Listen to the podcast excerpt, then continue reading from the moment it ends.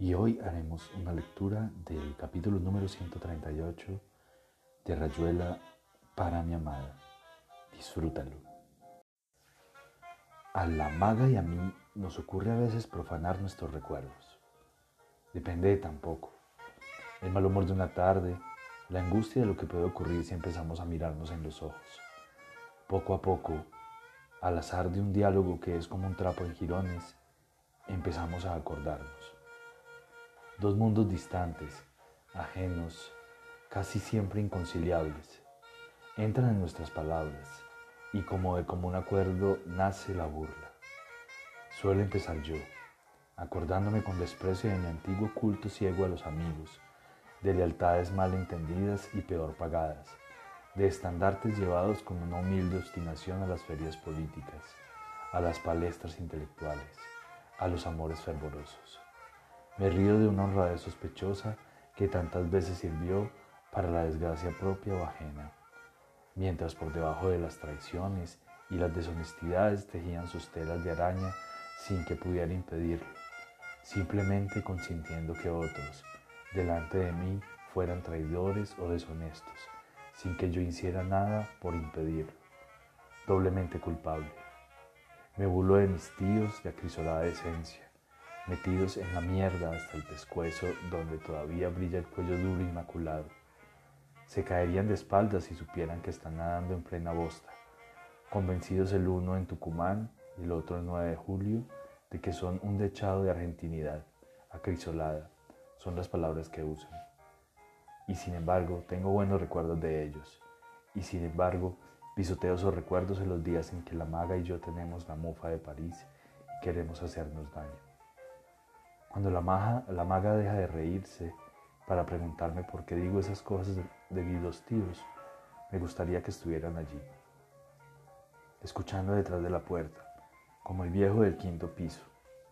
Preparo con cuidado la explicación, porque no quiero ser injusto ni exagerado.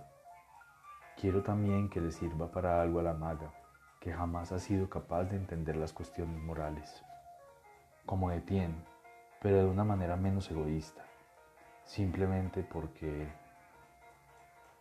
solo cree en la responsabilidad en presente, en el momento mismo en que hay que ser bueno o noble, en el fondo, por razones tan hedónicas y egoístas como las de Etienne. Entonces le explico que mis dos honradísimos tíos son unos argentinos perfectos como se entendía en 1915, una época cenital de sus vidas entre agropecuarias y oficinescas. Cuando se habla de esos criollos de otro tiempo, se habla de antisemitas, de xenófobos, de burgueses arraigados a una nostalgia en la estanzuela con chinitas, cebando mate por 10 pesos mensuales, con sentimientos patrios del más puro azul y blanco, gran respeto por todo lo militar y expedición al desierto, con camisas de plancha por docenas, aunque no alcance el sueldo para pagarle a fin de mes a ese ser abyecto que toda la familia llama el ruso, a quien se trata gritos, amenazas y en el mejor de los casos con frases de perdonavidas. Cuando la maga empieza a compartir esta visión, de la que personalmente no ha tenido jamás la menor idea, me apresura a demostrarle que dentro de ese cuadro general mis dos tíos y sus respectivas familias son gentes llenas de excelentes cualidades. Abnegados padres e hijos ciudadanos que concurren a los comicios y leen los diarios más ponderados, funcionarios diligentes y muy queridos por sus jefes y compañeros, gente capaz de velar, capaz de velar noches enteras al lado de un enfermo o hacer una gauchada cualquiera.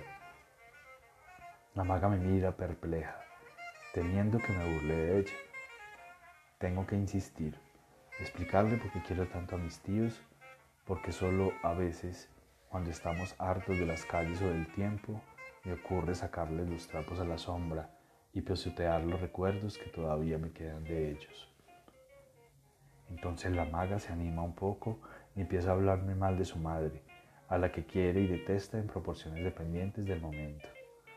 A veces me aterra cómo puede volver a referirse a un episodio de infancia que otras veces me ha contado riéndose como si fuera muy gracioso, y que de golpe es un nudo siniestro, una especie de pantano de sanguijuelas y garrapatas que persiguen y se chupan.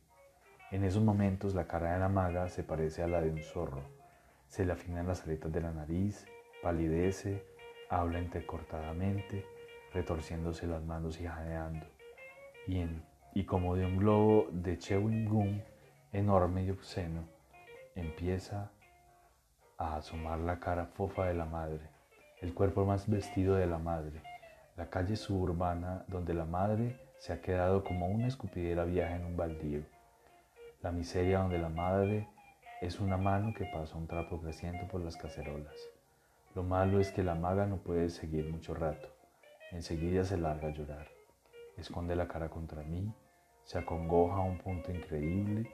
Hay que prepararte, olvidarse de todo, irse por ahí o hacer el amor. Sin los tíos ni la madre, hacer el amor. Casi siempre eso o dormir, pero casi siempre eso.